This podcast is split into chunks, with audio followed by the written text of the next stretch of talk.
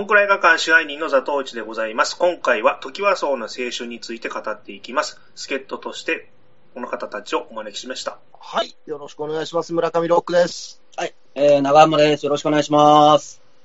どうも、あけみ列車です。よろしくお願いします。香港のホイミデブです。よろしくお願いします。えっ、と、本当は今年あの、時はそうの青春デジタルリマスター版が上映される予定だったんですけど、で、あの、それに合わせて、ポッドキャストの収録もしたかったんですよ。はい。はい。コロナ禍の影響で来年の2月12日に延期になりまして、ちょっと早いんですけど、先取りで、まあ、時はそう絡みというと皆さん大好きなんで、今回ちょっと収録しようかなとお願いししたわけですけども。えー基本ちょっと私ジャンプっ子なんで、出た。時はそう絡みってあんまり知識ないんですけど、フルメタル中学の皆さん言葉の端々に時はそうチックなネタがね、入ってくるんで、思い入れがあると感じまして、ちょっと今回の曲をお願いしてみましたということではいもう皆さんの思いをぶちまけてください。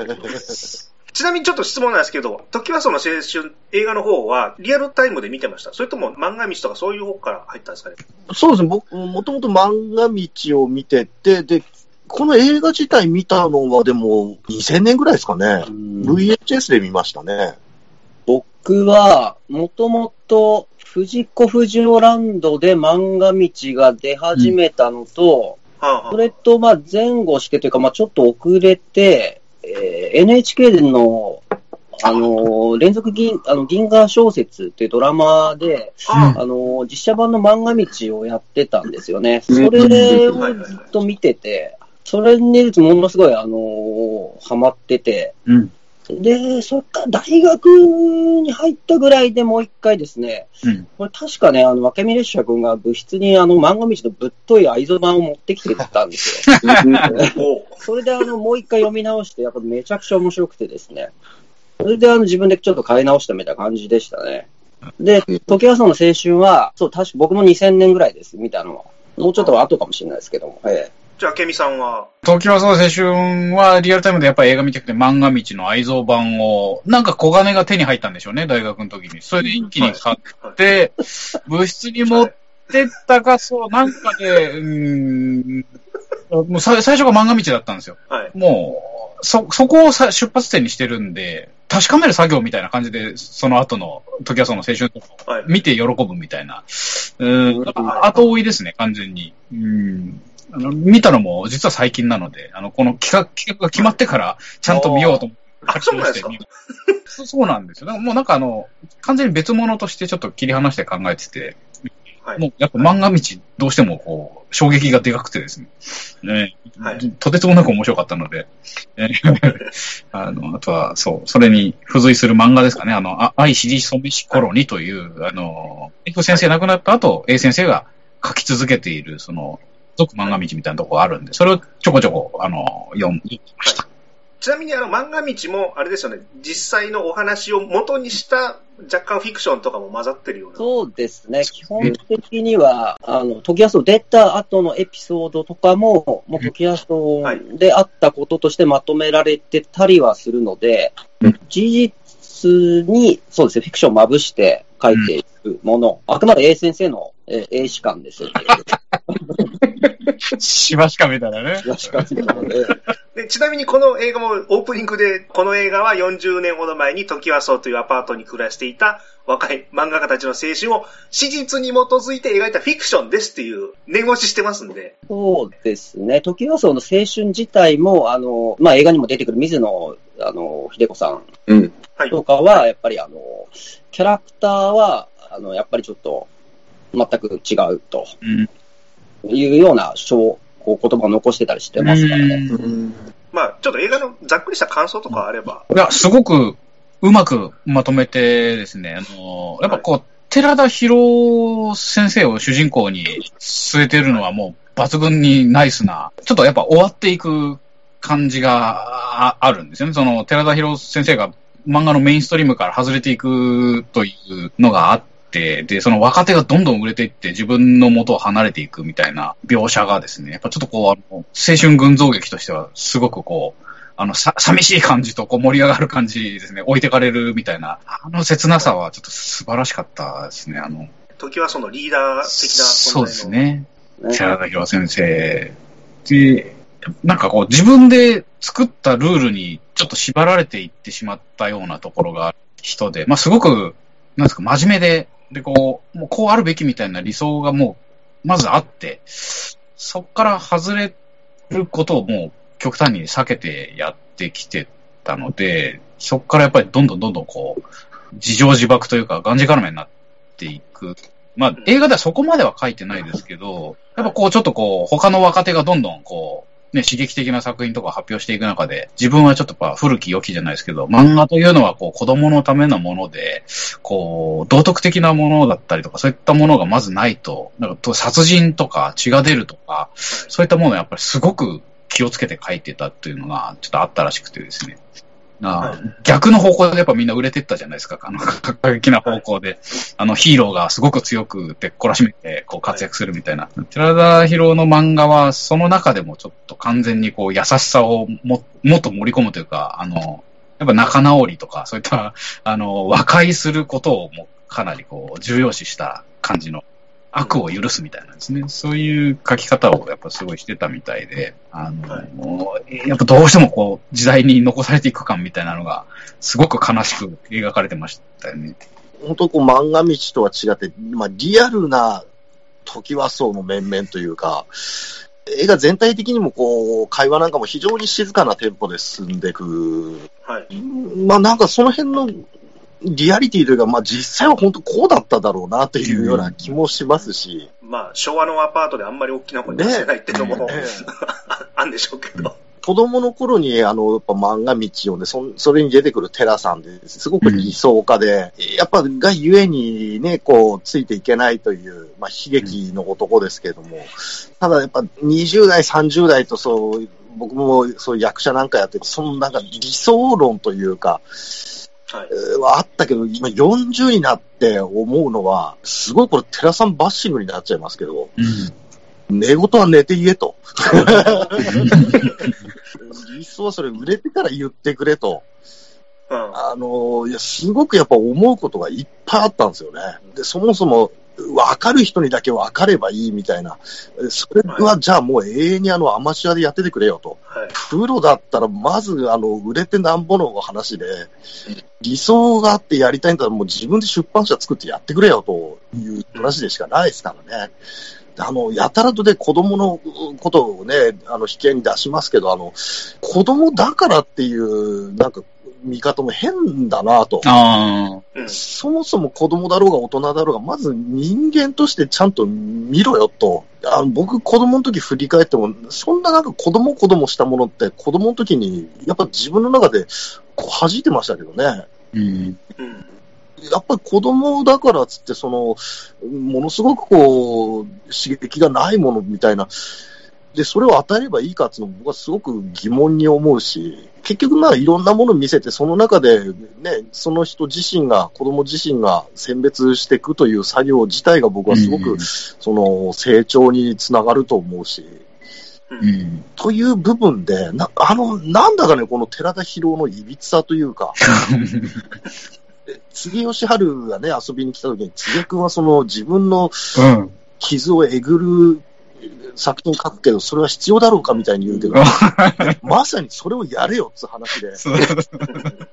次吉春のね、素晴らしさはそこなんですよね。ね、でもあれ思うんですけど、いや、かといって、柘植とはね、全くタイプの違う作品書いてる赤塚不二夫にしたって、いや、あの時はそう住んでる連中なんか全員そうだと思うんですけど、みんな戦中派ですよね。うん。子供の時戦争体験してる世代なわけで、うん。赤塚不二夫だって一切そんなの作品上には出てこないけど、それこそ満州からのね、引き上げ者で、うん引き上げる船の上でね、妹さん亡くなってっていう。でも、そういうバックボーンをこう、出さなくても滲み出てくる凄みというか、っていう部分をなんか、かたくなにテラさんって出さなかったというか、それだけ出したくない何かがあったのかなって、この年になって見たときにふと思ったんですよね。だから、うん。相当ななんかその、バックボーン生い立ちに何かがあんのかなとすら思ってしまいましたね。もう、あの、面白いのが、その、その寺田博という、その漫画家としては、まあ、今、ゆおっしゃられたように、まあ、少しあれで、他の人と差開いてしまったかもしれないですけども、あの、時はそう運営するという意味ですかね。うんいろんな藤子不二雄を引き入れたりだとか、やっぱいろんな部分でのその、フォローしていってるじゃないですか。あの物語とかもそうだし、実際の、あの、時はその面々を助けたりするところ。はいだから、うんまあ、漫画家としてのね、腕はあれかもしれないですけど、やっぱそういうところで、あの人、光り輝いて、いろんな人を助けていったんですよね、テラさんというのは。ちなみに、あの、テラさんは、あの当時、えー一応あの、時代の時流からは外れたんですけども、はい。あの当時、人気漫画家ではあったんですね。あスポこれーツマンは、あの、ちょっと、テラさん初はやっぱ言っておきたい。あの、ヒット飛ばしてるんですよね。あ、ヒット飛ばしてるんですね。よはい。そうなんです。あの、ヒット作を何本も出してる、えー人気漫画家ではあったんですよ。なるほど。はい。そこから、あの、テラさんが連載を主にしていた、その学童社が潰れて、えーで、時流からは外れてえーいく中でのテラさんの葛藤というのは、やっぱもちろんあったわけですね。うんそこから、自分があまり得意ではない漫画を描いて生きていくか、それとも、うんえー自分の好きな漫画に準じて、えーそれを守るかというような、えー葛藤がそこにあったわけなんですよね。うんえープラスして、まあ、この時はさんの青春という映画自体は、その寺さんの葛藤という部分と、プラスあの市川淳という監督のそのカラーがものすごく出てる映画なんですよね。市川淳という監督というのが、まさにもう作風が応用のない、なるべく声を荒げない、ボソボソした人のえー喋りとスケッチのような、こう、なんでもない風景の、えーを積み重ねていくうちになんか、最後見終わった後に、こう、感情がコップからこぼれるみたいな。うん。うん。なんか、あ、なんかよくわかんないけど、感動してるみたいな、そういう作風をずっと撮り続けてた人で、まあ、石川淳さんももう亡くなってしまいましたけども、はいはい。えーまあ、その市川淳の作風のちょっと僕は結構到達点的な、まあ他の作品もめちゃくちゃいい作品いっぱいありますけども、うん。時計その青春もすごく、あの、市川淳の傑作の一つだと思いますね。うんうんうん。あれ、なんつったって、あの、この映画のクライマックスが、うん。あの、草相撲ですからね。皆さん相撲を取りましょう。こんな地味なクライマックスありますか？でも、カタルシスありますよね、なんかあの草相撲。なぜかカタルシスがあるんですよ、あの草相撲に。これってちょっとその、すごいことじゃないですか。やっぱりそれまでのその、感情の積み上げがないと、あんななんでもないシーンにこう感動するわけがないので、やっぱりあそこは石川淳のうまさですよね。それぞれ、本当に青春時代っていうのは、何かが終わる時なんで、多分、寺田さんが漫画を描かなかったという、描かなくなった筆を折るというまでのドラマじゃないですか、あれは。うん。うん。まあ、なので、えーまあそこら辺、書かなくなった人もいるし、もちろんあの、まあ森保直哉に代表されるように、うんえー書けなくなったというか、まあ辞めてしまう人もいますし、まあ辞めなかったですけどね、結局は、あの人も。えーみたいな、こう、まあ光と影ではないですけども、うん成功する人もいれば失敗する人もいるみたいなものが、まあ本当に、えー地味ですけども、うまく書けてる映画だとは思います。うん。ちょっと一回見ると見逃しがちなんですけど、はいドラマはね、あるはあるんですけど、あんまり抑揚がないんで、うんそうなんですよね。一回目はインパクトがないですけど、こう、何回も見直すと、あ、見逃してたっていう、こう、うん。さっきのじわじわ来る感感動っていうのはありますよ。うん。ちなみにこれ、あの、3、4年ぐらい前に、あの、ミナンズに死ねるかかなんか、こう、映画館で特集やってた、なんか一本として上映されてたので、うん。で、僕、それを見に行ったんですよ、新宿でやってて。うん。うんで、そしたら、えーその時に、あの、学童社の編集者の役で、うん。あの、うん。原和夫さんがこれ出てるんですよ、あの映画、うん。ドキュメンタリーの監督の。で原和夫さんがゲストで来てらっしゃって、で、あの、映画終わった後に、そう、原和夫のトークショーみたいなのがあったんですね。で、まあ、もちろん、その、時矢さんの青春を見たくてみんな、ファンが集まってるわけですよ。うん。はい。で、原和夫が、まあ、あゲストだから、あ、面白そうと思って聞いたら、原和夫がですね、いやー、まあね、あの、まあ、市川淳に、まあ、その、役者としてオファーされて、もう僕は楽しみで楽しみで嬉しくてしょうがなかったんだよね、つって。うん。でね、映画、まあ、出てね、終わって、で、あの、見てみたらもう、ボソボソ、ボソボソ言っても全然面白くないんだよね、この映画。会場がもうシーンとしてます。反応に困りますよね。そうそうそう。みんな、笑えないです。そううん、時はその青春のファンがみんな見てきてる、見に来てるんですけど、うん。えーそれをね、延々とね、原和は腐してですね、時はそうに、なんね、か、もう嫌な気分になって帰りました。うん時はそうに放火したみたいな感じになってますね。そういう思い出があります。はい。まあ確かに地味っちゃ地味ですもんね。映画にはね。ただその、なん、なんでしょう、あの、若いわ漫画家をそれぞれ、こう、芸達者たちが演じてて、はい。その、すすごい個性も際立ってて、はい。特にあの、森安直哉役を古田新太さんがやってて、で、その、ちょっと軽い感じでね、漫画も、あの、描けるけど、結構普通に実生活でも楽しく、なんか、協楽的に暮らすみたいなタイプの人の演じ方。でもやっぱり漫画だんだん売れなくなっていって、くさくさしていくみたいな、あの変化のね、演じ方とかもすごい良かったですし。すごくいいシーンがね、あの、牛乳屋でね、働いてて、はいはい。で、朝、こう牛乳配達の準備をしてる時にね、牛乳屋のね、親父にちょっと言われるんですよね、もう漫画なんかもうやめちまえよ。やめれんのですよね、これが、みたいな。うんこれがちょっとすごいいいシーンですね。いいしですね。あの牛乳屋を解雇されてる。結局ね、ね事実は解雇されて、史実ではね。やっぱ行かなかった。これ、当時はまだ無名の人たちだったじゃないですか。あんまり有名じゃなかったじゃないですかはい、キャストが。ええ物語の中でもまだ何者にもなってない漫画家たちが少しずつ軌道に乗る、まあ、家庭の物語もあるんですけど、時間を置いてみるとすごい今、豪華なキャストだなと思って。なるほどそうねですね確かに安倍貞夫さんだってね。そうですよね。そうそうああ、そうですね。まあ舞台ではね、すごく活躍はされてたですけどね。うんあの、アビコさん、アビコ、藤子不二雄 A、アビコさん役のね、あの、鈴木拓司さんもね、すごくいい役ですよね、あれ。よかったですね。うんうん鈴木拓司さんね、常にあの、若い時からもう未熟児みたいな顔してますけども、それがまたすごくいいんですよね。さっき生まれたのかな？みたいな。ああ、ね、なんか、もっと空気のいいとこに移動させてあげないと。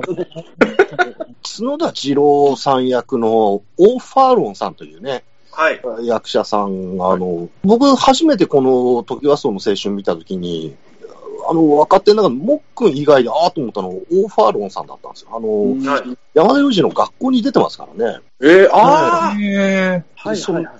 時にもあの、やたらとお金のことばっかり質問するうん在日中国人役だったんですけど、えー角田二郎もやっぱなんかお金のことばっかり言ってましたよね。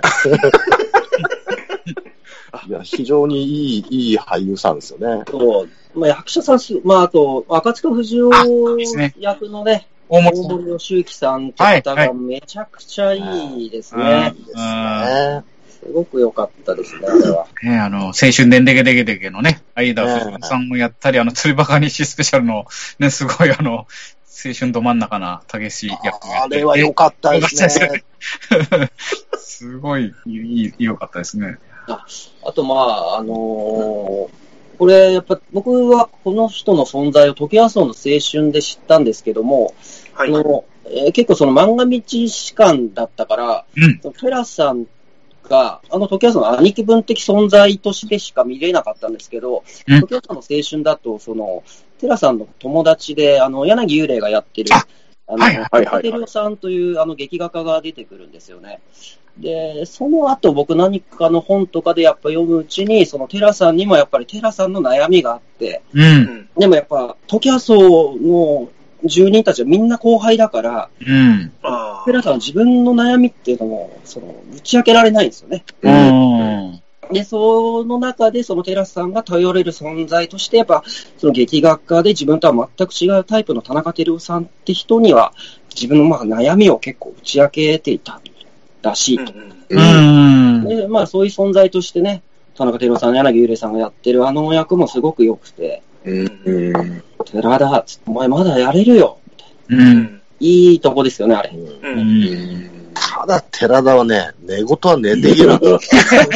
ロックさん、厳しいですよね、テラさんに。でもね、まあ、その、まあ今、僕、今言ってもいい、まあわかんないですけど、僕結構ね、あの、寺田博さんを思うと、ちょっと三月期を思い出してしまうんですよね。あの、中島敦の小説で、はいはいはいあの、すごく有能な男が、こう中国の話なんですけども、うんあの、士官とかで、こう、まあ、すごく勉強ができる男だったんですけど、うんで、しあの、詩の才能が自分にはあると。うん。ということで詩を書こうとするんですけど、こう、うまくいかないわけですよ。うん。で結局、あの、成功することができずにうん、山に逃げるんですね。うん。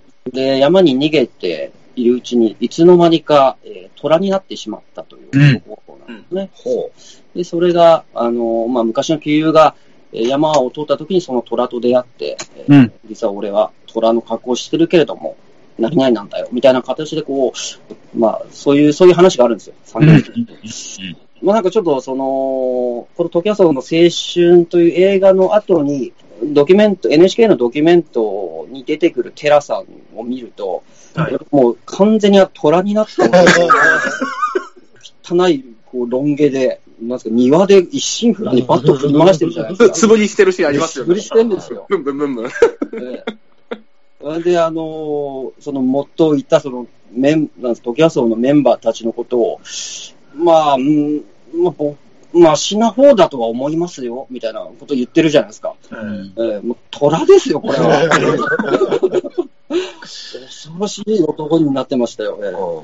あの番組ですかね、あの、時和荘が解体される前に、当時の漫画家たちが同窓会として集まるフィルムそうですとしてそうで、あ、うん。で、テラさんだけ来なかったって。そうなんですよ。ええあの素振りは、あれ、完全にボールじゃなくて、あの、後輩たちの頭を想像してバット振ってますよね、あれ。まあ、ロックさんとちょっと見てたんですよね。うん。テラスさんってどうすればよかったんだろうっていうのをちょっと話したときに、うんうん。もしかしたらあのまま、あの、踏ん張って書いてたら、うん。殻をもっとバーンと破って、うん。友人みたいな漫画書いてたんじゃないかあ校ー内射線みたいな。校内射線うんちょっとエッチな感じの。うんだいぶか作風変わりますけどね。その漫画が生まれる前の顔をやっぱしてましたよ、あの、素振りしてた時。直前の。で、間に取り憑かれる。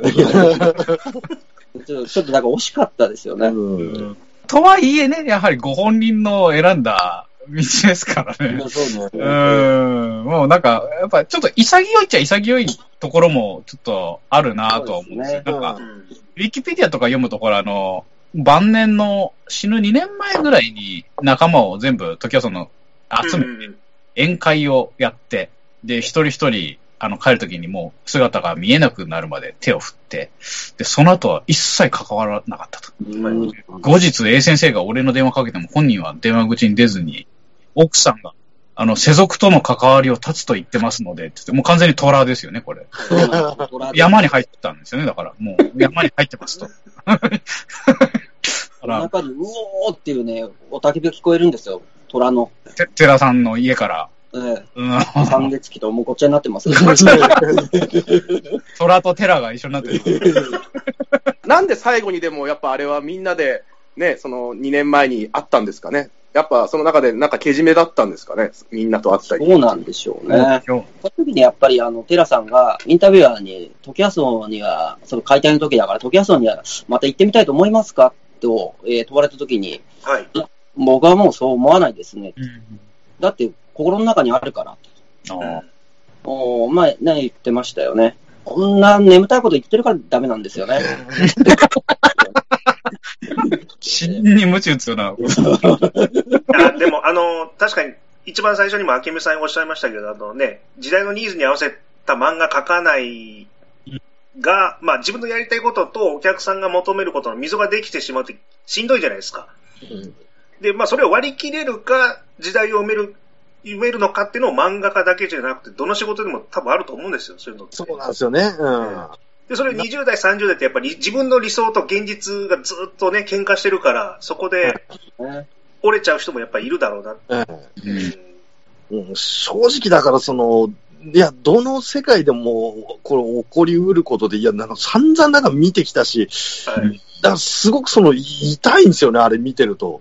うん痛たたってなるし、まあ、なんか同族嫌悪じゃないですけど、すごく気持ちがわかるし、うんがゆえに、なんかね、あの、うんそれはわかるんだけど、そこにいたらダメなんだっていう、すごいやっぱ見ててジレンマがありましたね。この年になってみると。さっきあの、小見デブさんおっしゃってた、あの、その補佐っていうか、後輩たちへの手助けはむちゃくちゃうまかったんで、うん。なんかね、あの、へ出版業界の担当者とか編集者みたいに言われた方が、本当は良かったんじゃないかなって、ふと、さっきの話聞いてて思ったんですけど。うんまあ、ただ、そうなっても自分の理想とする漫画じゃないと載せないとか、そういう、もうずっとそうなんですよ。だから、斎藤隆夫先生が漫画少年に投稿して、悪い見本として取り上げたんですよ、寺さんは。あ、せ 選者だっですけど、はい、そんな危ない漫画を描いてはいけないと。はい。少年らしい漫画を描きなさいと。で、やはりちょっとこう、売れっ子時代が終わった後、自分が載っけてた雑誌の他の気に入らない漫画を、えーこの連載をやめさせなさいと、はい編集部に怒鳴り込みに行くと。やめないんだったら僕が降りるっつって、降りちゃうんですよね。で、はいそれを、手塚治虫が1時間ぐらい引き止めて説得するんですけど、やっぱもう降りますと。その気に入らない漫画を載せるような漫画では書けないと。でもちょっと異常なルールにやっぱり縛られていっているので、多分編集者もできない。できないですね、それ。うん。あの潔癖症？潔癖な症とこあるんですかね、そういうとこもう、あなんでしょうね。本当やっぱもう完全にコントロールしたいんですよね。漫画とはこうというは。う。ん。で、もう、多分、時はそのメンバーにもそれを、なんかこう強制しようとしてた節は少しあるんじゃないかなと。その寺さんがそのお金とかをメンバーとかにすぐ貸したりして、すごく世話をやっぱするっていうのも、うがった見方をすると、うん。やっぱあの、支配しようと、やっぱりしているというふうには取れるわけです。新漫画党当主ですからね。当主ですから。これあの、長浜士官では、長浜士官の寺さんは、あの、やっぱりその、他のメンバーがやっぱ時代の自由に乗って、どんどん売れていっていることに対する嫉妬というのももちろんあったでしょうから、はいはい。それをですね、自分の中の、えー心の中でバランスを取るために、金というもので支配しようとする、うん。という、その、寺田のこの悪魔がですね、こうやっぱルールというもので、えーみんなの漫画を縛り付けようとしていたという面もあったのではないかと。うん。で、それがみんなやっぱ売れていくことによって自分のその金という支配力、寺田のカリスマというものから、だんだんやっぱ独立していくわけですよ。そうすることによって、こう、我の力というものがどんどんどんどんやっぱりこう、無力になっていくのに耐えられなくなったのではないかとうん。いう面もちょっとあったのではないかなと。うん失礼な話です。まあ確かにその面はあったかもしれないですね。なんかあの、うん時矢荘の青春でも冒頭、もう思いっきりみんな金借りに来るシーンの連続でしたよね、なんか。そりゃ、トレアさんも頭おかしくなりますよね。ちなみに、あの、もうみんなに金を貸してうんい言ってた寺さんは、まあ、最終的に森安直哉だけは、あの、えー絶縁してやる。あいつとは一切口を聞かないと、えーあの、書面に書いて、あの、みんなに送ったらしいですからね。はいお触れを出したらしいそれを出してね。ね、みんな関わるなと。森安さんの嫌われようもすごくいいですよね、なんかね。そうなんですよね。まあ、森安直哉さんもその、やっぱテラさんをすごい世話してやって、増えないとか言ってるから、仕事もバンバン回してたらしいんですよ。はいはいはい。あその回した仕事をやっぱ森安直哉は、あの、全部落としまくるんですよね。ひどい。まあ、それでも、あの、金は借りる、借りて返さねえわ。仕事回してももう落としまくって迷惑かけるわで、もうちょっと堪忍袋の尾が切れた、えー疲労がもうはい悪魔のが出たんでしょうね。まあそれを漫画にするっていう考えはなかったんですね、もうね。そこがね、ええそこがやっぱテラさんのキャパの狭さですよね。面白がって漫画にしちゃえばよかったですね。だって、あの、ね A 先生をやってるわけだから。森安直哉のそのダメさというかね、その、締め切りを守らないみたいな、本当に今僕ね、うん締め切りを守ってないんですよ。あかなり今シンパシーを。この森安に限らずですけど、やっぱこの時はその寺さんを含めですけどね、やっぱ、うん。あの、シンパシーと同時に、このものすごい同族嫌悪ですよ。いい大人がね、男があの、なんか狭いアパートにぎゅうぎゅうになって、あの、グループを作るわけですよ。新漫画党つって。我々フルメタル中学と同じですよ、もう。同じ同じ。うんその、そっちに矛先を向いた。集まってね本。当にそうなんです。あ、一緒一緒。えテラさんもあの、これ恐ろしいことに、うん森保直哉にすら慣れてないんですよ。我々は。森保のステージにすら上がれてない。上がれてないんですよ。え わしら、何ですかな、南京虫ぐらいですかね。えいや、本当そうですよ、もう。ちょっとね、10年ぐらい前までは森保直哉しかいねえグループだな、とか思ってたんですけど、あそうです。森保すらもう今となってやっぱ森保直哉にすらなれなかった 奴らのこの集まりじゃねえかと、ええいうことでね、ええうんこの回終わらせていちょちょっとただきたいす相撲取りましょう、みんなで相撲。テラさん、相撲を取りましょうっつって、あの、もっくんがこう、かね、構えた瞬間、あの、四股踏んじゃったよ、やっぱこう、思い浮かべちゃう。別の映画になってる。あーちょっと思い出した。思い出しますね、あれね。うん確かに。あのね、相撲で最終的にあの、藤子不二雄のなんか腕とか折っちゃえばよかったんですよね。あ漫画描けないように。代わりにこれが書いてある。藤子不二雄というもう名前をもう自分でもう取ってね、奪い取って、藤子寺田藤尾みたいな感じで。え藤子 T 不二雄ですよ。え T 先生。いい藤尾。え で、なんかエロ劇が書けばよかった。ああ、最高ですね、それね。これだから一番良くないのは、その、まあ、美学に準じるのはすごくいいんですけど、その奥さんがなんかすごくかわいそうだなという気がして、すね。うん、だったらその、もうすっぱりやめてなんかね、サラリーマンになってさ、うんなんか楽しく過ごせばいいじゃないとも思うんですよね。あ、ちなみに、あの、テラさんって、その漫画家辞めた後って何されてたかってご存知ですか？あ、わかんない。僕なんか家に引きこもってたみたいな。素振りだと思います。あとはその、断続的にちょっと発表はされてて、なんかその、掲載誌があれば、載せてくれる漫画誌があればもう、載せるみたいな、はい。あのインタビューの発言がちょっと残ってるらしくて、はいでその、一コマ漫画を月刊誌とか週刊誌に連載してた時期もちょっとあったりとか、うんあの、インタビューがあれば答えてたりとか、であの、廃業したわけではないみたいな、ちょっとまあ、意地っ張りなところもね、あったんでしょうけど、漫画少年という、その、潰れたあの雑誌を、うん。あの、漫画少年誌という、あの、自費出版で、あの、その歴史をまとめた本をね、うん。出してますよね。あ、そういったでまあうんそう、あれすごい読みたいんですけど、結構もうプレミアついちゃってね、なかなか高いんですけども。それが結構、そのライフワークじゃないですけど、うん漫画家のを辞めた、筆を折った後でやった、世に出た一番大きな仕事ではあるんじゃないですかね。うん。ああと、まあ、これはちょっと定かではないんですけど、やっぱ、はいその奥さんの実家がお金持ちだったっていう話をちょっと聞いたことはあります。これは本当かどうかわかんないです。はい。大事ですね、そういうのね。不幸中の幸いというかそう。ですね。あ、でも、ドキュメントでも、あの、ね、素振りやってた後ろ見ると、なんか大きな一戸建てっぽかったですよね。うーんそうですね、茅ヶ崎かどっかでね。うんうん。あんな危機迫るね、素振りはね、王貞治か寺田博岡しかいないですよ。素振りの見見本みたいな、本当綺麗な素振りでしたよね。ねうん。ちょっとあの、素振り音が後から聞こえてたでしょ。バシッはいみたいそうな。なんです音符を破った音が聞こえてましたよね。ソニックブームが起こってる。あの時空のね、裂け目から多分ね、なんか、友人の未来が見えたんでしょうね。ああ。でもそれは閉じたわけですね、自分でね。もうまあ、もしくはあそこに入って、入っちゃった友人となって漫画を描いてるのかもしれないです。うん。なるほど。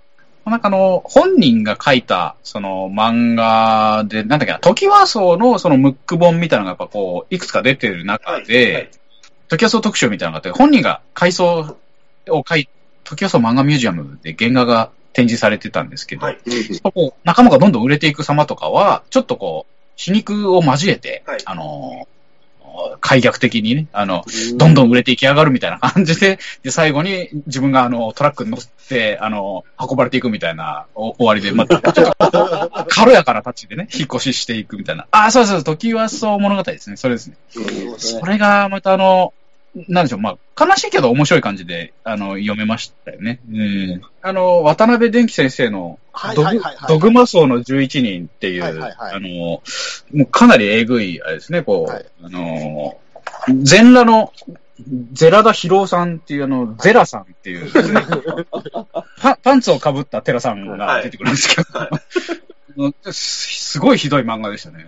はいいい意味で。やっぱちょっとそのテラさんっていうのがね、やっぱその、まあ、ある意味その、まあ、いじりやすいというか、ちょっとやっぱ童貞感があるじゃないですか。なんかそうなんですよね。であと、やっぱ嫉妬に狂う寺田博みたいなイメージをみんなで共有できてるんで、その、嫉妬深いダークヒーローとしての寺さんはいろんな漫画で活躍してますよね。そうそうなんですようね。ん。これはでもやっぱ A 先生の功績だと思いますよね。なるほど。漫画では一切そういうところ出してないんですけど。出してないのに滲み出てる感じがね。そうなんですよあの、貧困法制な男として描いてはおりますが、みたいなのがこう中でつつついてるような書き方をしてますよね。うんやっぱ僕、漫画道っていう作品自体で、やっぱその、いや、結局どこまで言ってもこれは同族嫌悪ですけど、マガ道夫とサイの茂のあの、うんやっぱこう、気持ちの悪さってあるじゃないですか。あの、もう、まがまがしいマガ道夫ともう、最古茂ですよ、もう。最後茂るんです、本当にね。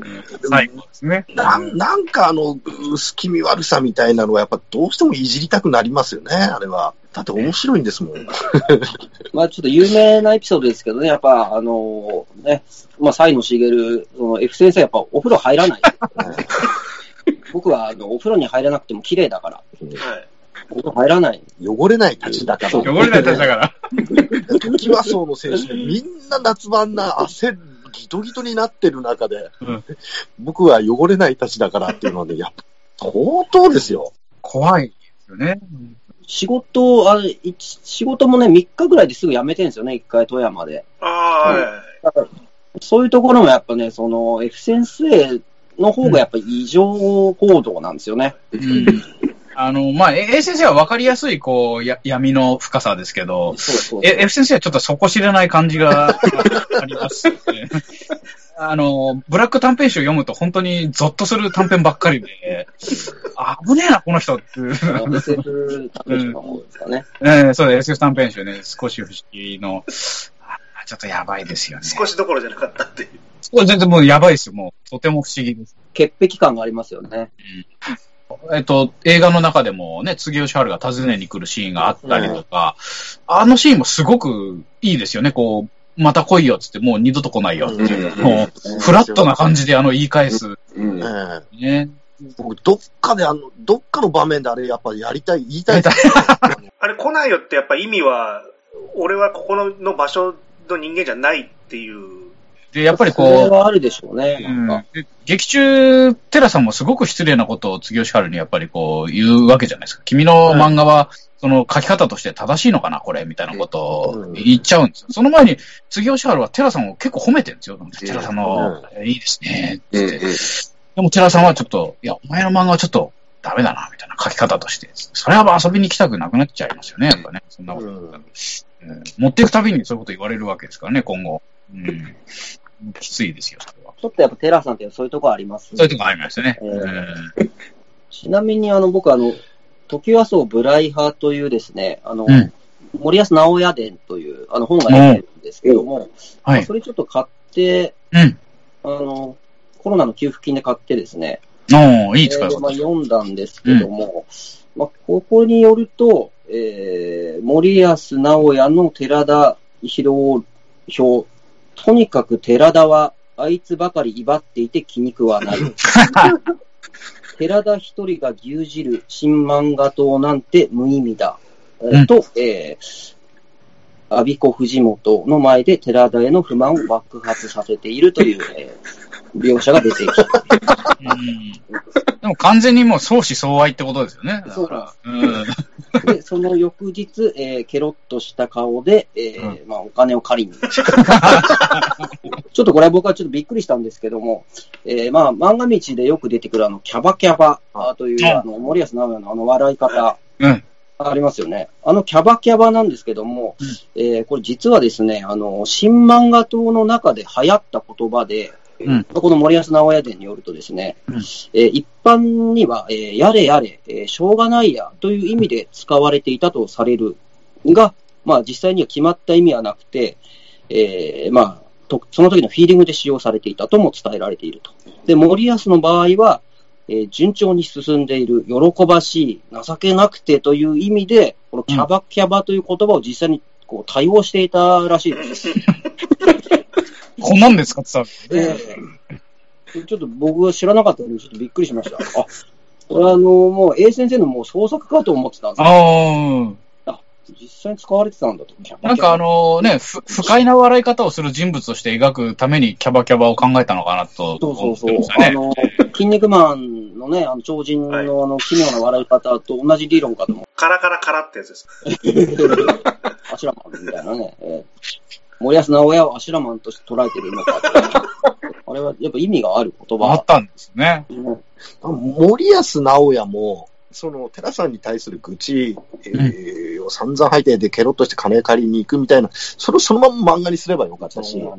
寺さんも寺さんです。ね、その、なんか森保がみ、ね、キャバキャバ言いながらいつも金借りに来るみたいのを漫画にすればよかったんですよ。お互い漫画で、あの、ね、喧嘩すればよかっああ。ああ、素晴らしい。これまたね、その、森保直哉の漫画というものも、うんあの、やっぱり、己のそのキャラクターとは全く正反対の、ものすごいリリカルな、うん。あの、漫画を描いてたんですよ。あで、それは、あの、結構その芸術作品として、あの、認める人ももちろんいて、うん。あの、まあ、これは、阿ビ子先生とかも、やっぱり、あの、評価をされてたりするんですよね。その代わり、その、そういう漫画しかもう描かない。森保直哉だけちょっと、あの、流派がちょっと違ってて、うん。あの、他のメンバーやっぱ手塚派なんですけども、はい森保さんは、あの、田川水宝先生、あの、野良黒の田川。の弟子なんですよね。えーで、そこから、あのーまあ、時はそうに移って、書いてるので、ちょっと流派がちょっと違うんですけども、まあ、後年その田川水宝先生にも破門されてる。あのドキュメント出たのが きっかけで、あ、出たから怒られて。あそうなんですね。NHK のあの、ドキュメントに出て、あの、恥をさらしたのが、ちょっと田川水宝先生の、あの、勘に触ったような。あの、なんか内装のバイトやったりとかそういう、あれが、激励に触れたわけですね、野良黒の。触れたらしいですねうんキャバ、キャバキャバですよ。キャバキャバですね、それは。やれやれですよ。やれやれの方のキャバキャバを今言ったわけです。そうしくじり先生にね、今だったら出れますよね。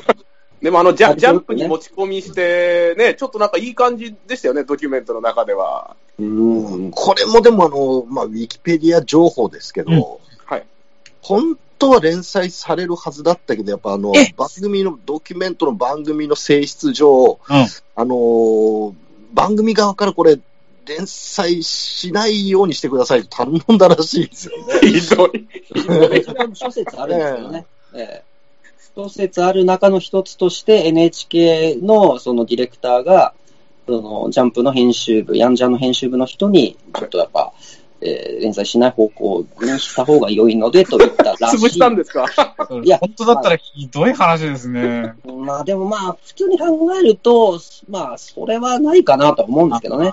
編集部が、そのね、うん他の番組の意向で、うん。なんてことは、まあ、ちょっと考えにくいので、ちょっとやっぱりその、あの森保さんのあの絵柄のね、漫画が、あの当時のヤンジャンに乗るというのは、ちょっとやっぱなかなか難しかったんじゃないかなとは思いますね。あの頃のヤンジャンって言ったらやっぱ、オス空手部とかやってた頃なので、で、あの、それとちょっと森保さんの漫画の絵柄のね、ちょっと違いを考えたら、なかなか大喧嘩しちゃいます。18歳の、なんとかみたいなね。戦戦中の漫画ですよね。うん雲の中の18歳みたいな。うん。まあ、とにかくでもキャラクター、ちょっとね、あの、これ、森保さんと寺田博に、が突出してるので、そっちの話になっちゃいますけど、うんそ。れ以外のキャラクターもちょっと異常人物揃いですからね。その、何が危ないかって、その、神様と呼ばれている手塚先生もね、異常な伝説がいっぱいあるじゃないですか。はいその、石ノ森章太郎が書いた芸術性の高い漫画にげ激怒して。あんな漫画を描くべきではないって夜中一人で訪ねに来るっていう。で、それを石ノ森先生はちゃんと漫画にしましたからね。ああの、ね。なんで手塚先生はこんなことを言いに来たのだろうっていう物議を醸す、あの、漫画でおお返しいたすみたいなね。あの、あのだから、仁義は素晴らしいと思いましたね。ヒップホップと同じ論理あヒップホップだなるほど。全部、あの、ラップにして、えーラップで、言われたらラップで返す。漫画で言われたらやっぱ漫画で返す。まあ漫画では言われてないんですけどね。直で来た。あの、手塚先生、神様ですけど、その邪神みたいなところもありますよね。だから、うん本当に危ない神様ではありますよ。まあ本来の神様っていうとそういう。そうですねまあ、そうですね、たたるわけですからね、やっぱりね善。と悪という、その概念すらないものなので、はいやっぱり、そうですね。だから、怖いなって思いますね。石ノ森章太郎も、そのね、いきさつ、あの、ファンから教えてもらうって、あの、手紙送られてくるっていうのすごいですよね。手塚先生がこんなこと言ってましたってっていうの。なんすか、お茶ぎみたいな。今今でツイッターですよ。いや、本当ですね。大体やっぱそういうね、ご中心するやつっていうのが一番の悪なんですよ。あえー気持ち悪いね。焚きつけていくわけですね。そういうわけですね やばい。そう証拠にその手紙も同封します、つってね。まあ、後年ね、あの手手塚先生も謝ってるんですよね。うん石森にね。やっぱライバルだから嫉妬するってのあるんじゃないですか？そうそうそう。だから常に現役感を失わないというう。ん。ちょっとやっぱアントニオ猪木と似たようなところがありますよね。うん若手に嫉妬する、潰しにかかるみたいな、ね。そうですね。あの今生きてたらやっぱ鬼滅の刃ボロクソにけなしてたんじゃないですかね、もう。あれは全部僕の真似ですよ、みたいなことを言ってたと思いますよ。うん。鼻くそだと。うん。本当ね。あうんの漫画は僕にでも書けかるんです書けるんですよ。もう、もう書いたけど捨てた原稿ですみたいな、そういう、多分吹いてたと思いますよね。あの、水木先生に嫉妬した話とか俺すごい好きですけど。ああれね。あうん。これもまたね、流派の違いですよね。ねそうですね。水木先生も水木先生で、やっぱあの、手塚先生をあの、こすった漫画書いてましたからね。ああ、そうね、うん手塚先生が主人、なんとか登場人物で出てくる、なんか。あの、負けず嫌いのね、一番病っていうね、本当に、あれもやっぱヒップホップですよね。ヒップホップですね、完全に。やり合ってますよね。そうですね。あ、すいません。ちょっと映画の話もうちょっと 映画の話入れてもらっていいですか？すね。はいすいません。あの、ね、面白いエピソードばっかりちょっと。ねまあ、やっぱこう、事件らしい事件が起こんないんだけど、ちょっとずつ変化ををしていく描き方として、やっぱりこう、住人のちょっとした生活が変わっていくみたいなのが、シーンが変わるごとにね、だんだんだんだん、こう、物が増えていったりとか、あそこらの描写はやっぱすごい、あの、いいなと思いましたね。あのーあと仕事がどんどん増えていって、編集者がどんどんどんどん訪ねてくるようになって、で、テラさんのところにはそんなに編集者来ないみたいなね。なんかあの、ちょっと悲しいですよね、あそこはね。うんああいうね、なんかこう、日常の繰り返しなんだけども、うんあの、徐々にこう、風景と、風景は変わらないというか、場所は変わらないんだけども、うんあの何かが変わっていくみたいなのは、やっぱちょっといいですよね。うまい。いいですね。うんあとやっぱ、まあ、これは秀逸だと、僕はもう好き、すごい好きなんですけど、あの、河原というか芝生でテラさんが野球見てるじゃないですか。はい。そうすると、あのね、ボールが飛んできて、うん。そのボールを、えー渡そうとする、ね、あのボールを取りに来たあの野球少年が来るんですけども、うん。その野球少年がね、あのー背番号ゼロをあ、ゼロ番をつけてるんですよね。おーで、あのーテラさんがボールを渡して、その少年が、えーありがとうございました。うんと。言って去っていくという、まさにあの、テラさんの書いてた漫画の主人公が、テラさんに別れを告げるというですね、あーシーンになってるんであ、うまいですね。うんおーあれでもその漫画と決別するというシーンをちょっと表せして、はなるほど。あーあれはちょっとやっぱグッとくるものがあります、背番号ゼロという漫画をね、書かれてたんですよね。そううなん時和荘の1階に住んでるあの夫婦のおばちゃんがこう、上の奴らがうるさいってほうきでどんどんやるじゃないですか。うん。で、毎回あのおばちゃんがあの、日本の文化はどうなっちゃうんだろうみたいなうん。ことを言うんですけど、その、いや、裏を返すと突き詰めていけば、そのおばちゃんにとって日本の文化とはこうあるべきみたいなものがあるんでしょうけど、あれ、いや、結局、テラさんと同じですよね。こうあるべき。日本の文化、漫画の文化っていうのはこうあるべきという、あの、そこに疑いを持たないというか、まあ、自分の価値観をこう、極度に人に押し付けるというか、うん。で、テラさんの兄貴、時藤三郎がね、訪ねてきて、その、うん。サラリーマンになれよとうん。言うんだけど、あれも結局その価値観正しい価値観というのはこうであって、こうあるべきだという、うそれをこう、人に押し付けるというか、うん。それに対してこう、ね、弟が何も言い返せずにこう、辛そうにしてるんですけど、結局でも、テラさんも同じだぞっていうのはやっぱね、思っちゃいましたね。うん一回の、あの、ほうき叩いてるっていうのは、この漫画からですよね。鈴木真一さんの漫画からですよね。おー、いや、入ってる、ね。おー。おーこのことですよね。あ、どんどんってね、やってますね。はいはいはい。あとは何ですかね。まあ、あの、まあちょっとその、市川淳さん、僕すごい好きなんですけども、まあこれは、ちょっと時矢荘の青春に限らず、うん市川淳作品っていうのが、全部もう、全部こんな感じなんですよ。うんボソボソボソボソ言って、うん。もうちょっと聞き取りやすくした方がいいんじゃないですか。はきはきとね。ね、えーリアリティ、リアリティと言いますけども、もうちょっと、うんえー聞き取りやすくしてくれたら嬉しいですと。あもったいないですよね、ちうん。音声は本当にボソボソでしたね。うんあの、ボリューム上げないとちょっとわかんなかったしね。あれなんですよ、その森保直哉が部屋を出ていくじゃないですか。い、つの間にかもう部屋がもう、あのー何にもないガランドになっていると。うんいうところで、あのー壁を見ると、壁に何か文字が残ってるんですよね。うん。うんえーそこは森保直哉が残したおそらく詩なんですよ。うん。で、それもね、あのね、ぼんやりとしか映してないから、なんて書いてあるか、いまいちわかんないんですよ。うん。ああいうの良くない。本当ですね。本当、僕初めて見たときにやっぱそこにすごい腹立ちましたもん。何もう全然聞こえねえなっつってあの音量でかくして。ああいうなんかちょ、ちょっとだから、ああいうの見えそうで見えないってものすごい思わせぶりじゃないですか。うん。うのやめてほしいんですけど、ねまあ、ただ市川淳は僕大好きです。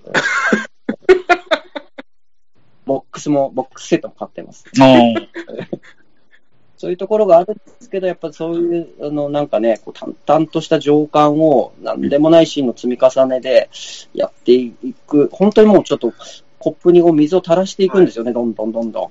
うんで2時間経った時にこう、ポロッとこぼれるというなるほど。感じうん。なんですよね。うんあれやっぱりいいですね。それがやっぱあの相撲、草相撲にもう全部あると思います。僕はあの好きなシーン1個あるんですけど、あの、時は荘のメンバーで、あれ、テラさんのとこだったかな？部屋で、あの、飲み会みたいにやるじゃないですか。はいはいはい。すいません、あの、何々社のものですか？何々先生いますか？みたいので、あどんどん人が吐けていくっていうシーンあるじゃないですか。うんで、あの、時は荘って、そのね、同じ漫画家として仲間がいることで助け合うっていう利点があるんだけど、売れてく人、うんうん売れない人の、その落差というか格差が、思いっきり目の当たりにする場面じゃないですか、ああいうのって。うんええで、しかも生活してる場だから逃げ場がないし、で、それにちょっと耐えられない、売れない人は本当耐えられない状況だなっていうのは、あれをき見ててきついなと思った。でそうでしょうね。やっぱテラさんは特にね、そのストレスを発散が、多分その、時はそう内ではできなかったと思うので、うん手前。そこがやっぱきつかったと思いますよね。うん。なので、自分ね、ねうん田中照さんのところっていうのはやっぱ救いだったような気はしますね。ああ、なるほど。あー自分の部屋にね、だって油断してたら金借りに来るわけですからね。逃げ場がない。うん。金借りといて売れたら売れたでね、こう今度来なくなってね、また。で、たまに借りに来たりもするんでしょ、おそらく。そうなんです。まあもう、イライラしますよね。地獄ですよね。しかも多分あの、テラさんにはやっぱりその、手伝いとかたん後輩だから頼みに行けないじゃないですか。ああ、そうか。うんということはもうテラさん部屋で多分ね、正座してるんですよ。真っ白の原稿見て。それがね、やっぱ後年のあのね、表現ぶり、あの、意固地になった、えー、あの、虎をやっぱ生み出した原因ですよね、これは。あくまで長浜士官ではありますけども。えー長浜士官としといた方が各方面にちょっとね、いろいろそうですね。物議を醸さず僕だったらあれ、なんかそれぞれの漫画家のね、あの、嫌なところを多分僕だとメモしてると思う。ああ、藤子、で、アビコくんはなんかこう、極度の金眼で、あんなね、金眼で漫画が描けるわけがないであるみたいな。で、でね、なんかコミケとかで売ればよかったんですよね。ああ、ば暴露本みたい新漫画道としてね。な。ああ。でもそれ見たこうファンの子たちがね、それぞれ好きな作家にこう、あの、寺田さんがこんなこと書いてました。みんなで寺さんの部屋詰めかけて、寺さん本当ですか？ええそうやったらもっとね、寺さんもね、また心がね、ねうんあのね、人との、こうなんかね、あの、関わりが立ったっていうのは一番良くないと思いますね。ダメですね。プライドでしょうね。だから、いや、書けないや。結局でも、結局こういう話になってね。いや、こう、ここの、ここの中で面白いところなんじゃないですか？寺さんに優時はそうしくしてあげてみんな。いや、もうこれちょっともうねあれですよ決していいか悪いかの話ではなく、テラさんというのはそういう人だったという話です。あいつはプライドが高い。もう、本当にね、そこがいここがいいんじゃないもう、い。そこがいい。理想があるんだったら、じゃあもう売れなくてもいいじゃないって話で。うんまあ、でもフォローするわけではないですけど、あの、漫画に出てきたあの、テラさんの、あの、タッチ、あの、カラー原稿、うん。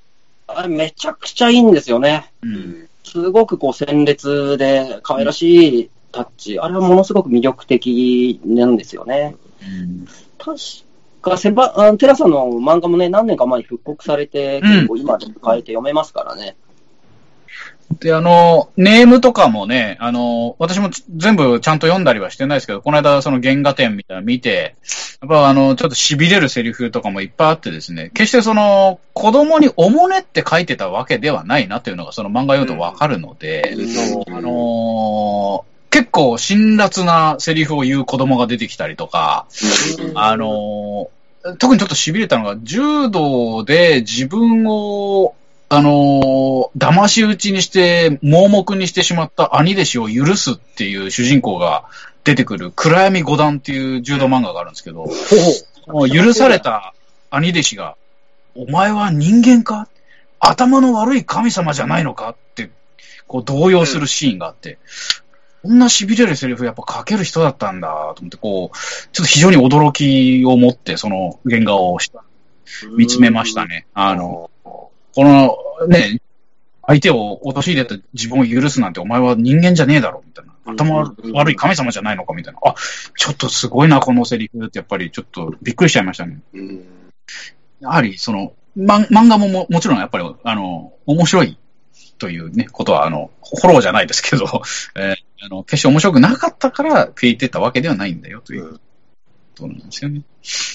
うん。素晴らしい漫画をいっぱい書いていらっしゃいますかね。スポーツマン金太郎というのは本当それこそ大ヒットを飛ばして、ですねで、私の中学校の時の数学の先生がなぜかその1回目の授業であの自己紹介で、あの僕は小学校の頃にスポーツマン金太郎という漫画がとても好きで、みたいな。それしか言わなかったんですけど、それがなんだろうそれって、もうずっとスポーツマン金太郎だけ残ってて、その後ね、あの、サラリーマン金太郎とかちょっと文字が売れたりとかね、あの、うんあ、それでなんかちょっと徐々に徐々にテラさんのことを知っていったようなところありますけど、でもね、やっぱすごい爪痕残していった人なんだなというのは、それで思い出されますね。うん。あの、映画の中であの、赤塚先生がなかなか売れないっていう描写が、結構、あの、うん。ポイントポイントで出てたじゃないですか。で、あの、まあ最初の頃すごいなんか貧乏で、机すらない状態で、あの、森保さんからもらったベニヤ板で机作ったりとかして、で、結局、漫画描いても誰かのモノマネって言われて、で、テラさんにも詰め込みすぎだよ。ね、書きたいものを整理していけば自分が、いや、あの、自然と自分が見つかるよっていうのをアドバイス受けて、なんかああいうの見てると、あの、なんか自分が就職活動の頃、周りが内定決まり出して、自分だけ何になりたいか、何が好きか、何しようとしてるかっていうのが全然見つけられなくて、4年間何だったかって焦ってた時期ふと思い出して、あーあれは、そう焦燥感みたいな本当よく出てましたよね。うん。で、石森先生がね、手伝い最初お願いしたけど、だんだんこう推薦でデビューしていくっていうきっかけになるっていう。うんあの、なんかさりげないアシストのシーンとかすごい良かったっすよね。なんかあの、あいつ結構いい絵描くんですよ、みたいな、見てください、みたいな感じで編集者にさりげなくこう、プッシュするところとかは、あの、友情を感じますよね。なんか。うんうんあれは、やっぱすごい、その、ああいう存在がいるって本当に大事ですよね。うん。いいですね。自分の、その、自分で気づいてない才能みたいなうんものを、まあ分かってくれてる存在みたいなね。うん。あれのがいるといないとでは本当に変わってきますよね、なんか。そうですね。うんで、雨に打たれながらやったっていうシーンってすごい、ねいいなと思って。うん。普通なんかああいうとこ晴れなシーンにしたくなるけど、あえて雨にしてるっていうの。うん、うんすね。あれね。確かに。あそこら辺はちょっとやっぱ、純。純。うん純のあ。れ、純。あれぞ純。ああ、と 思いました、あれは。ちょっと石井東郷とはやっぱ真逆のね、やっぱ方法論ですよね。やっぱ総合先生だとやっぱちょっと、うわうん、やったぜつってね、ギター弾かせますよね、だってね。うわで、一回のおばさんがほうきでつつくっていう。ー槍で疲れる。ナレーションが入りますよ。ああ、ナレーションも入る。船木正勝の。うん。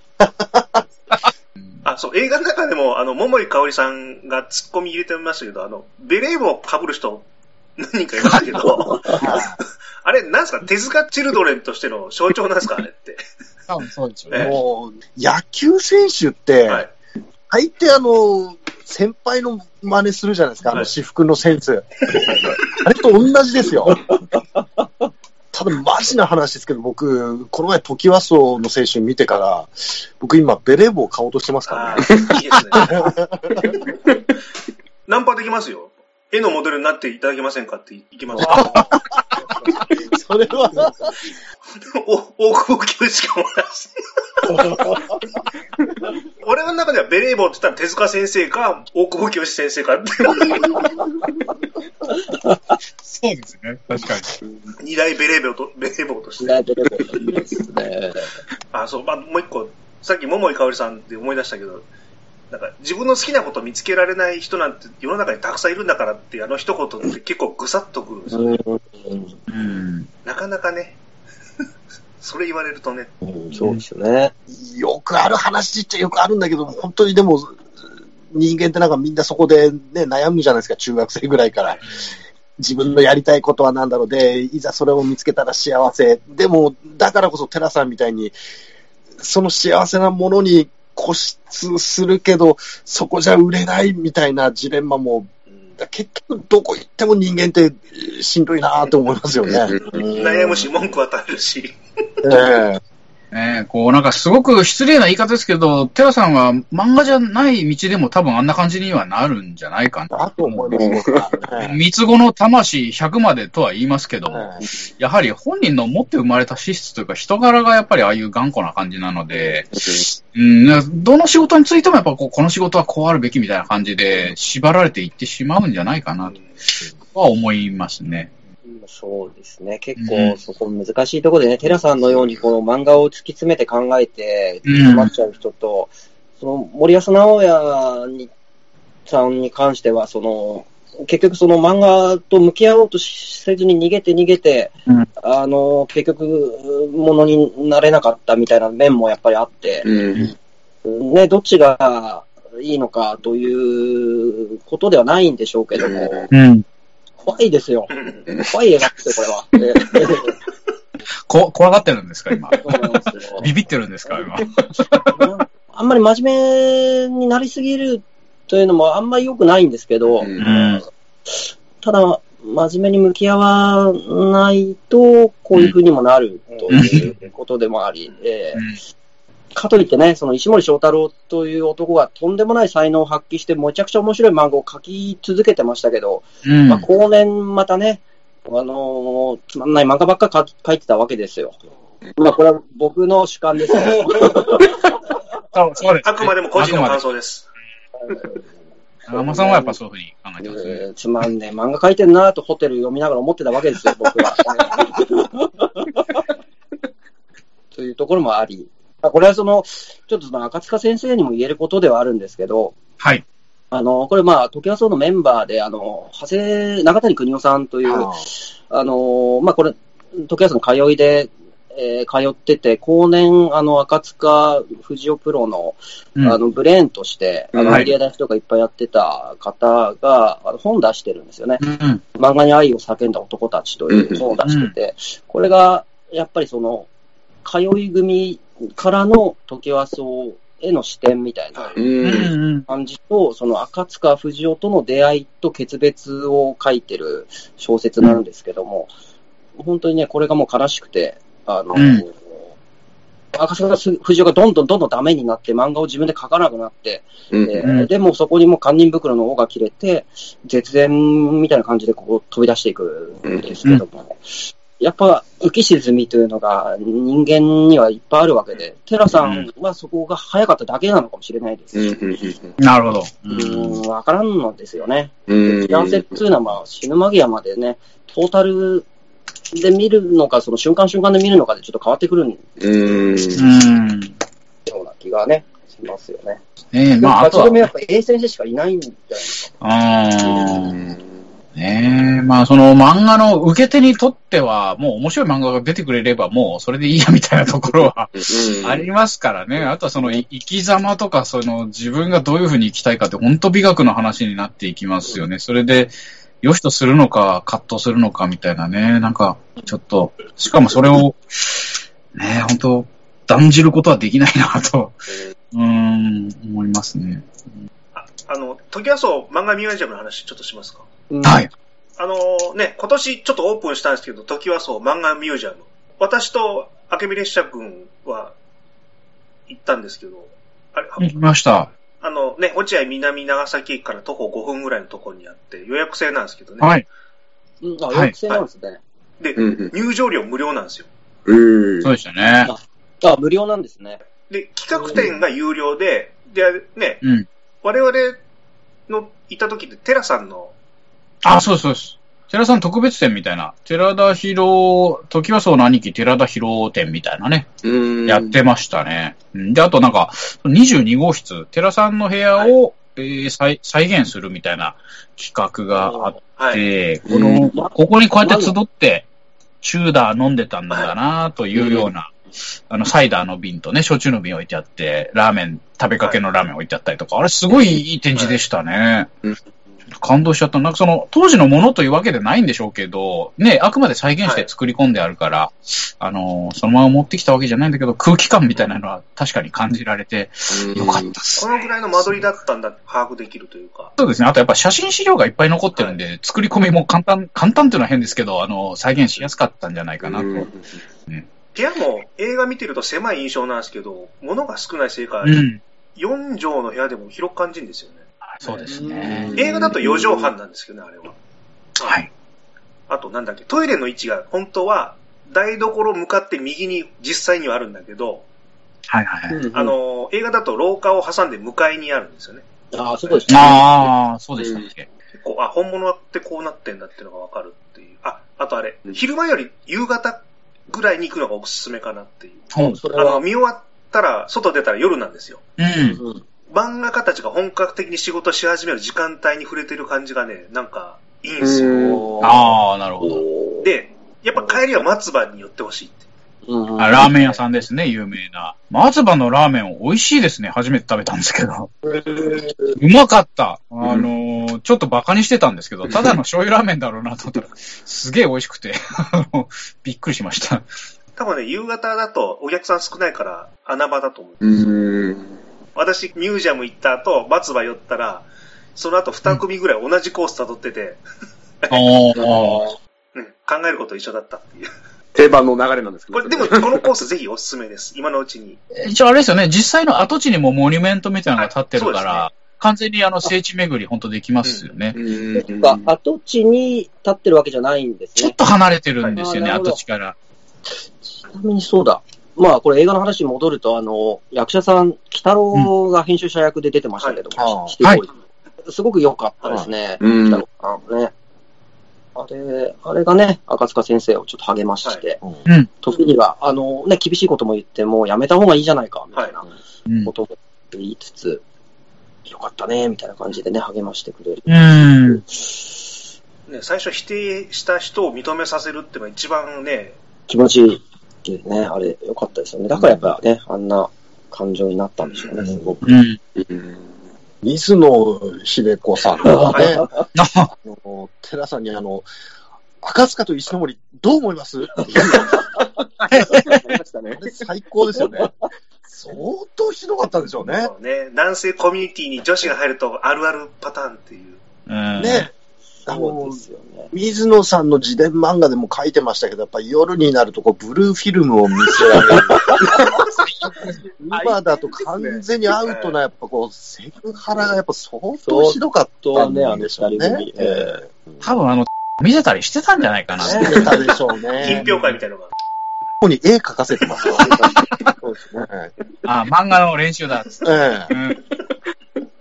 水野さんのあの、しょ綺麗な少女漫画をあの、書いてもらったや あの、水野さん役が松梨智子さんという、あれですよね、一時期は自主映画でもすごい、あの、有名になった方ですよね。あの、そうですね。うん。今はなんか普通の仕事をされてんのかしら。なんか結構一時期すごかったですよ。テレビ出たりとかね。毒婦マチルダってあの、誰でもピカソ出てましたね。出てましたよね。どこだっけ？あ、あと平野克之さんと一緒に旅して、そうですね。ね、なんかちょっとやばい感じになって、うんっていうのはありましたね。なんかいい演技というか、本当にあの、なんかこう、硬い感じの女性というかね、うん。よか松梨さんの自主映画の単の一つに、確か、白石浩二監督も、友情出演でちょっとだけ出てたのを僕、覚えがあるんですけど、うん。あ、ちょっと、今度さっき、明美さんも言ってたんですけど、た。時はそう物語。漫画時はそう物語。漫画時はそう物語っていう資料があったら買ってみたんですけど、あの、実際に住んだ人、もしくは通った人の視視点で、短編漫画集みたいなのがあって、まあ、トップバッター、手塚治虫先生なんですよ。で、時はそう自体を一人称でナレーションで語らせて住んでいた漫画家たちをこう俯瞰で見てるっていう描写で書いてるんですよね。面白い。で、まあ、藤子先生は、あの、漫画道ミニバージョンみたいな感じで書いてあって、うん。で、テラさんは、あの、次から次へと、手塚先生のところに訪れる担当者に、俺は手塚先生の門番じゃないぞって、こう、まあ、は、はたから見たら、こう、微笑ましい感じの描写で書いてはい。うん。あと映画のポスターにもなってる集合写真って、あれ、テラさんがなんかカメラを購入して嬉しくて、セルフタイマーで何度も撮ってる話があるらしいんですよね。うん。それをこれ読んでると、あの、映画を見ると、こう、結構細かいネタ拾ってるのがわかるっていうか、うん。まあ、あと、赤塚先生が流しをお風呂にしたエピソードとかですね、ああ、有名ですまあ映画にもありましたけど、テラさん、石森先生が助けてくれた話とか、これ結構泣けるんで。うんで僕一番好きなのは、角田二郎さん、通い組だったじゃないですか。で、あの、うん新漫画党の会合に行っても、みんなバカ話しかしないんで、お怒ってんですよ。で、実はみんな水面下でスケッチの練習したり、映画見て、ストーリーの分析したりとか、音楽とか小説に触れて、その漫画のヒントにしてるっていう、とんでもない努力家集団ってことに気づいて、ショックを受けるっていう話があって、えーうんこれがうん。こう、うん、刺さりますね。で、鳥は石森先生で、情景描写だけで一言もセリフがない実験的な作品を書いてるんですよね。ちょっともう一流作家たちが違った視点で同じテーマの作品をこう書いてるっていうのはこれ、ちょっとすごいんで、ぜひ読んでほしい。うんお。すすめの一冊です。面白そうすごいですね、それ。で、まあ、うん漫画道もぜひね、一緒に並行して読んでほしいな。あ、そうですねあ。そうですね。うんあ、の、ちょっとこれね、やる前に長山さんからお借りして読んでたんですけどね、もう、ちょっとね、泣きそうになっちゃってね。えー。手塚先生、テラさんのね、神対応がちょっと感動したんですけど、ええ今日の話聞いてちょっとテラさんの印象がだいぶ変わったという。ちなみにですけど、あの、角角田二郎がね、やっぱその、みんな不真面目だって言ってたのが、でもその水面下の努力を知って、あの、急に人が変わったように、それまですごい真面目、はい。酒、タバコも女もやらなかったのが、急にあの、はい。やり出して、うんで、後にみんなからあの、クソ真面目の真面目が取れて、ただのクソになったって言われて すごくいい話だなと思いますね。テラさんに関しては、今後、やっぱりいろんな、やっぱり漫画で受け継がれていくというか、テラさん的ポジションの人、ね、出てくるんじゃないですかね。やっぱ、あの、先ほどちょっと申し上げた、あの、ドグマ層の11人の、この、ゼラさんとかですね。あと、江口久志先生もあの、寺井とか、あの、弦楽目くらましっていう感じで、テラさんっていうキャラクターを作って、あの、黒目の中に本当の目があって、ちょっと怖いテラさんみたいなの書いてある。あの、すごいやっぱね、キャラクターとして掘り下げがいのあるそうでです。よね。狂信的なね、ところがそうそうそうそう。あと、ちょっといい感じの使われ方で言うと、あの、井上サンタ先生の東京トレインってはいう漫画で、地球サイズの男という意味でテラスっていうテラさんって言いましたね。えーすぐ殺されてしまうんですけどうんね。東京トライブですね。えーまだまだ受け継がれていくんじゃないかしらという、ね、気はしますよね。はハロルド作石さんも好きですもんね。そうですね。ねゴリラーマンにはよくあの、マガミチオがモブキャラとしてね、よく書かれてましたね。あの、マガミチオと蝶野が大体あの、モブキャラとして書かれて 皆さんのいいところと悪いところ。前髪がかっこいい。ああ、うんでも実物って結構、あの、あの後調べたら結構男前な感じですよね、テラさん。そうまあですね。そうですね。いい男な風ですよ。だから、もっくんがあれやってるっていうのもなんとなく納得いくというか。ううんうんちょっとやっぱ、ガタイがね、すごく、あの、写真見る限り、ちょっとね、映像でも見ても、ちょっとガタイがすごく良さそうな感じがして、ちょっとやっぱ怖さがありますよね。そうですね。不気味ななんか、え多分だからあの新漫画党の中で一番喧嘩は強いですよねえ。ね。うんそんな気がします。いや、やっぱすごい、すごいわかるというか、がゆえになんかもう痛くなってくるし、だからなんかもう、いや、結局だから、テラさんにしても、このね、時和荘の人たちにしても、まあ、どっかこう、自分の人生ともこう、すごく重ねてしまうというか、ま子供の時からのやっぱ馴染みもありますしね、なんかどっかでそれを、漫画道をこう、モチーフに生きてきた部分がやっぱあるので、なんかね、どうしてもこう大人になるとその痛みみたいのもすごいわかるし、がゆえにやっぱり、ね、どうしてもこう寝言は寝て言えよと、やっぱり言いたくもなってしまうし、うん、好きですね。うん。やっぱね、折り合い、折り合いですよね、やっぱ。うん人生にやっぱ必要で一番大事なのは折り合いだと思いますね。でも折り合いつかねえことってのはあるんすよ。あるんだよ、寺さん。折り合いというとね、ちょっとこう、逃げを打ってる感じはしますけど、まあ、要するにこう、納得とか、消化するとか、そういったこう、腹に落とし込むみたいな感じでいくと、まあ、克服だったりとか、そのね、自分で、あの、積み重ねていくっていう感じではありますよね。ね折り合っていこう。折り合う。折り合っていきましょう折りよ。そうですね。みんなで折りたたんでね。うんえ実はやっぱ3、7ぐらいでしかね、もう3 10のうちやっぱ3ぐらいしか自分のやりたいことなんてできないと思いますよできればいい方だと思って。えあーうーですよ、それ。まあ人の金で、だって人の金でやってるわけですからね、漫画なんて。そうそうなんですよ。うんまあもちろんね、そんなことはね、うん分かってはいたんでしょうけど。それがもう全部あの素振りに現れてますよ。そうですね。で映画にはすごく優しい目で見ると、あの素振りも漫画と捉えようじゃないですか、あれも。あれ漫画書いてたんじゃないですかね、もう。うん、あれが漫画です。そうなんですよ。レレコードです。あれがレコード。うん。レコード出して。どうしよう、まとめに入っちゃっていいですか、じゃあ。はい。まあ、あのね、時はそうがもしなかったら、手塚先生、寺さんがいなかったら、あの、日本の漫画界とかアニメ界、あと、は派生してゲーム業界とかオタク文化も全く違う世界になってかったかもしれないですけど、まあ、あと漫画っていうジャンルが、ね、市民権を得ずアングラで終わってたかもしれないし、まあ、し60年以上前に日本にこんなすごい場所があったんだよっていう、なんか再確認をしに劇場に、時はその青春を見に行っていただきたいなという、うん。そんな感じで終わっていいですか？はい。はい。最後、つぶや、つ、ささやき系で、2, 2月に公開予定でしたっけ？なんだっけ、じ2月12日ですね。に公開なので、うんうんぜひ。全部ネタバレしてますけど、裏の話までネタバレしましたけど、あ、そうですね。ということでうんお願いします。